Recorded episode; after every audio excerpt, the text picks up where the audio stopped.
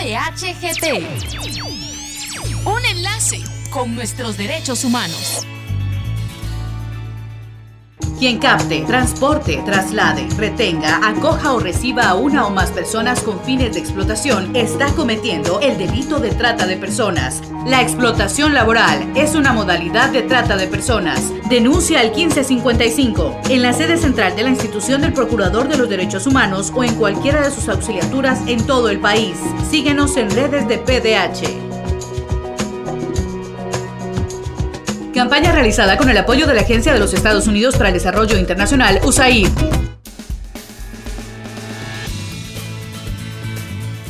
Les damos la bienvenida a PDHGT, el espacio de la Procuraduría de los Derechos Humanos.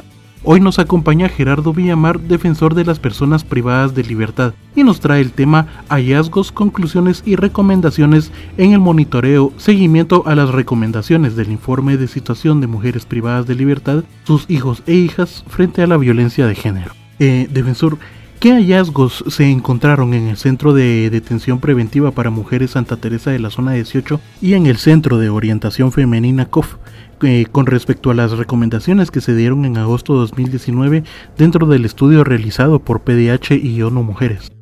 La Procuraduría de los Derechos Humanos, a través de la Defensoría de las Personas Privadas de Libertad, desde el febrero del 2019, en conjunto con la Oficina Nacional ONU Mujeres realizó el estudio Situaciones de mujeres privadas de libertad, sus hijos e hijas frente a la violencia de género, las infecciones de transmisión sexual y el virus de inmunodeficiencia humana. Este estudio fue presentado públicamente en agosto del 2019 y eh, llevaba eh, recomendaciones a las instituciones eh, involucradas en la privación de libertad tanto de, de, las mujeres como de sus hijos que conviven con sus madres dentro de los centros de privación de libertad. Es por ello que entonces eh, se realizó eh, la entrega de las recomendaciones y este año se hizo un seguimiento al cumplimiento de las mismas.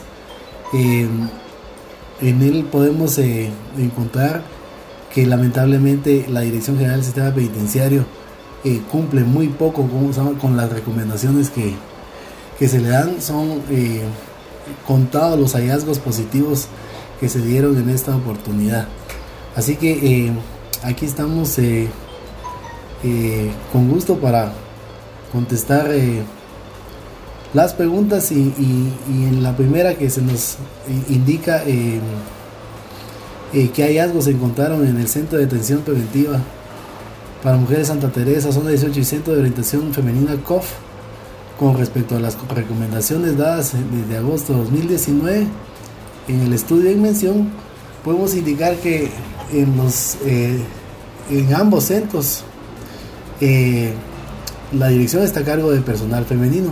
Sin embargo, la seguridad encontramos que personal masculino de la Guardia Penitenciaria tiene acceso a los sectores hogares talleres, canchas deportivas, áreas comunes de los centros penales, justificándose en el poco recurso humano en el que actualmente cuentan, participando además en las eh, denominadas requisas.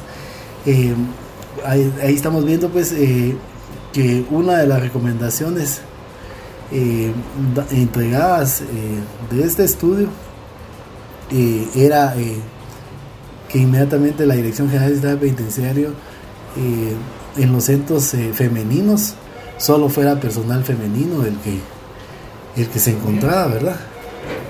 Entonces, eh, podemos eh, establecer aquí que el recurso humano es, es, el, es el, la, problemática, ¿verdad? O sea, estamos hablando 26.700 privados, 26.000 privados de libertad entre hombres y mujeres.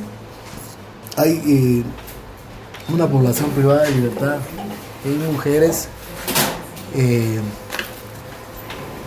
eh, y, y, hombres de, de, casi 2.500 custodiados eh, en general, los 26.000 privados de libertad por 3.500 eh, guardias penitenciarios. O sea que, y, y hay más presencia de, de hombres, ¿verdad?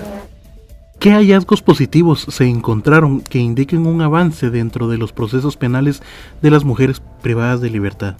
Con respecto a los hallazgos positivos eh, que se encontraron en esta supervisión, eh, cuyos objetivos general, eh, el, objetivo general era verificar el cumplimiento de las recomendaciones a la problemática que atraviesan las mujeres privadas de libertad, sus hijos e hijas frente a la violencia de género. Eh, estuvimos también en el, en el Instituto de la Defensa Pública Penal, que quienes recibieron varias recomendaciones y en esta oportunidad pudimos verificar que a través de la unidad técnica de defensores se constató que el Instituto de la Defensa Pública Penal sí, sí da el enfoque de género y es un eje transversal que aplica en los casos que ameritan eh, existencia eh, para el efecto de las eh, instituciones y que sí se está brindando asesoría técnica a los defensores públicos en procesos penales, velando para que las estrategias de la defensa se apliquen con enfoque de género, valorando de forma equitativa las circunstancias de, de los hechos, las características personales y los aspectos psicosociales del imputado, contemplando el carácter multiétnico, cultural y multilingüe cuando eh, éste la merita, enfatizando que la implementación de la estrategia de género se discute con el defensor público y un equipo multidisciplinario con el apoyo de especialistas. También se verificó que la, el Instituto de Defensa Pública Penal eh, está eh, solicitando beneficios en favor de las mujeres privadas de libertad, como la revisión de medidas de coerción. Eh, sin embargo, debido a la gran cantidad de procesos penales eh, que lleva cada defensor público que tiene su cargo, se hace difícil implementar dicha revisión. la unidad técnica de defensores en relación a la creación e integración de los equipos de litigio en, la unidad multidisciplinaria que permite establecer estudios de trabajo social, psicológico y pedagógico y indicaron que pues que la función se encuentra regulada dentro de su mandato. Se cumple en particular la ley de régimen penitenciario, específicamente el documento 33-2006, y se reconoce la necesidad de tratos especializados a mujeres embarazadas y lactantes. También los centros cuentan con condiciones que permitan la convivencia de las privadas de libertad con sus hijos e hijas menores de 4 años. Eh, podemos decir que eh, la general es que no al realizar los requerimientos de cómo el sistema penitenciario garantiza el acceso a las mujeres al régimen progresivo para la reinserción social y además el respeto del principio de, inocencia en la prisión preventiva, eh, la respuesta es que eh, todo lo que está en el Código Procesal Penal la Ley Régimen Penitenciario es general, no hay como una cuestión establece algo para mujeres específicamente, ¿verdad? En el régimen, eh, en la ley de régimen penitenciario sí habla de la de lo de la especialidad en el caso de, de los alcances de, de las madres y embarazadas y sus hijos e hijas de menor de 4 años que viven en los en los centros penales, pero eh, los alcances de invisibilizar cómo se llama a las mujeres y eh, tienen afecciones hasta sus hijos e hijas, tanto los que conviven con ellas como los que no. Los primeros no tienen ningún tipo de asistencia, atención en relación con medicamentos, alimentación especial y nutritiva, desarrollo pedagógico, interrelación social. En otras palabras, sufren condiciones parecidas a las propias personas privadas de libertad. Eh, en el caso de las mujeres pertenecientes a pueblos indígenas se sigue manejando una visión reduccionista sobre el acceso a su cultura y, cosmovisión. Es sumamente preocupante que el sistema de justicia penal a los 25 años de entrada a la vigencia del Código Procesal Penal y a los 12 de la ley penitenciario no logre implementar verdaderos sistemas de control judicial de la pena y la represión preventiva para las mujeres. Bueno, con la contratación de personal médico, administrativo y operativo, ¿la Dirección General del Sistema Penitenciario resolvería su problemática? ¿Y en qué aspectos se resolverían?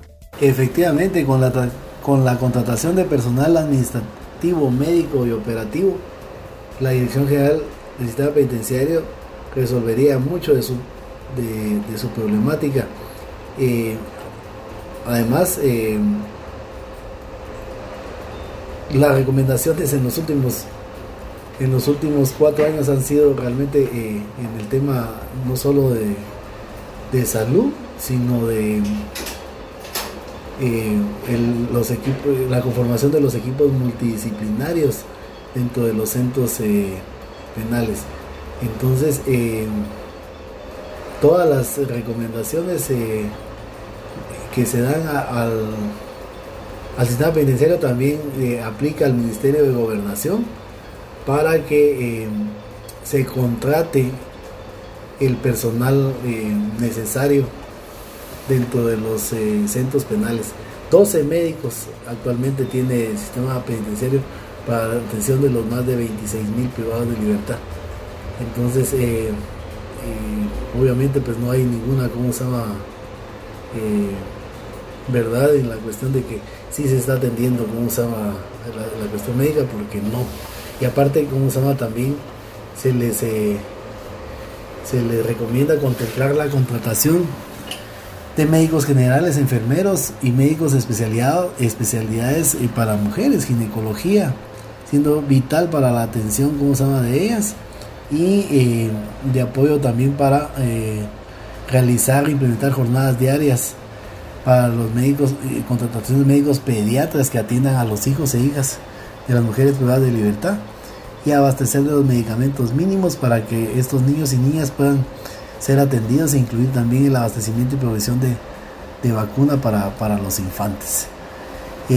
también se hace la, la recomendación de remozar y remodelar las denominadas clínicas médicas debiendo contar con espacios físicos dignos que tengan las condiciones laborales idóneas para el personal médico y de enfermería, así como para la atención médica de las privadas de libertad, el cual debe contar inclusive con áreas de descanso para el personal y como áreas para ingerir eh, alimentos, ya que no se tiene, ¿verdad?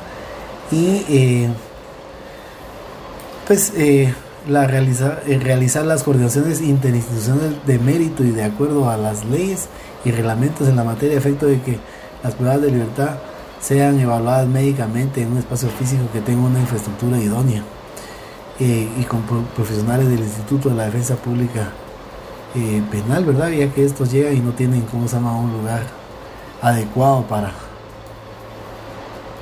para examinar a las pruebas de libertad.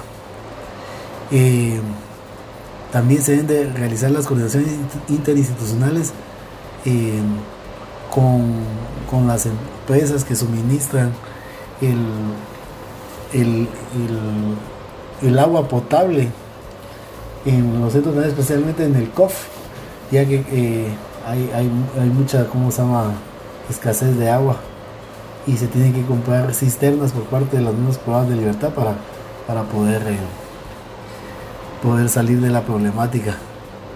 Em,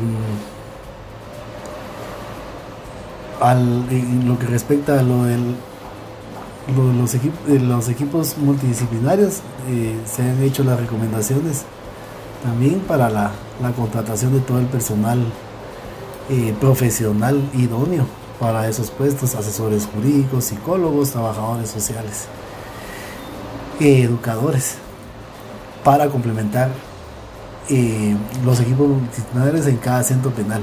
Mientras esto no ocurra, como se llama el régimen progresivo decretado en la ley de régimen penitenciario, decreto 33-2006, seguirá eh, sin avanzar. ¿Qué debería realizar el Instituto de la Defensa Pública Penal para la atención de los procesos penales de las mujeres privadas de libertad?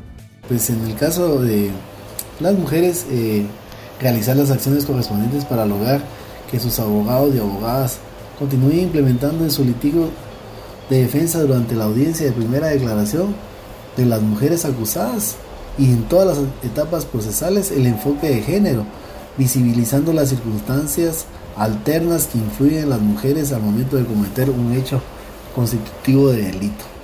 Y esto lo, vemos bien eh, claro aquí en la PH cuando se acompaña a los... Eh, al sector justicia en la realización de, de, las llamadas detenciones a extorsionistas, donde realmente uno espera ¿cómo se que, que, encuentren a los líderes y entonces solo encuentran a las personas que, que van y cobran la, la extorsión y que han, pues la mayoría son mujeres que han prestado sus, sus cuentas, madres, abuelas, y así es como se han eh, tenido eh, mucha gente eh, por este por este delito, ¿verdad? Y promover el análisis del delito que se les acusa y el grado de participación que han tenido en el mismo, ¿verdad? Establecer las condiciones de mujeres, madres y sostenedores de hogar o mujeres mayores en condición de prisión preventiva y, que promueva la revisión de las medidas de coerción para determinar si han cumplido eh, los más de tres meses de las investigaciones y se otorguen las medidas de coerción distintas a la prisión preventiva. Esto debido a que eh, eh, la, el MP y, la PNC hacen sus operativos y, apresan a a, las mujeres eh, eh, que se han encargado del cobro y del préstamo de sus cuentas, pero como no logran eh, apresar a los líderes que, han manejado estas, estos delitos, entonces se quedan por más de, de los tres meses que, que, en ley les corresponde esperar la investigación, porque como no atrapan a los líderes, entonces se quedan cuatro, cinco, ocho meses, pasa un año y entonces y, siguen en la misma situación preventiva.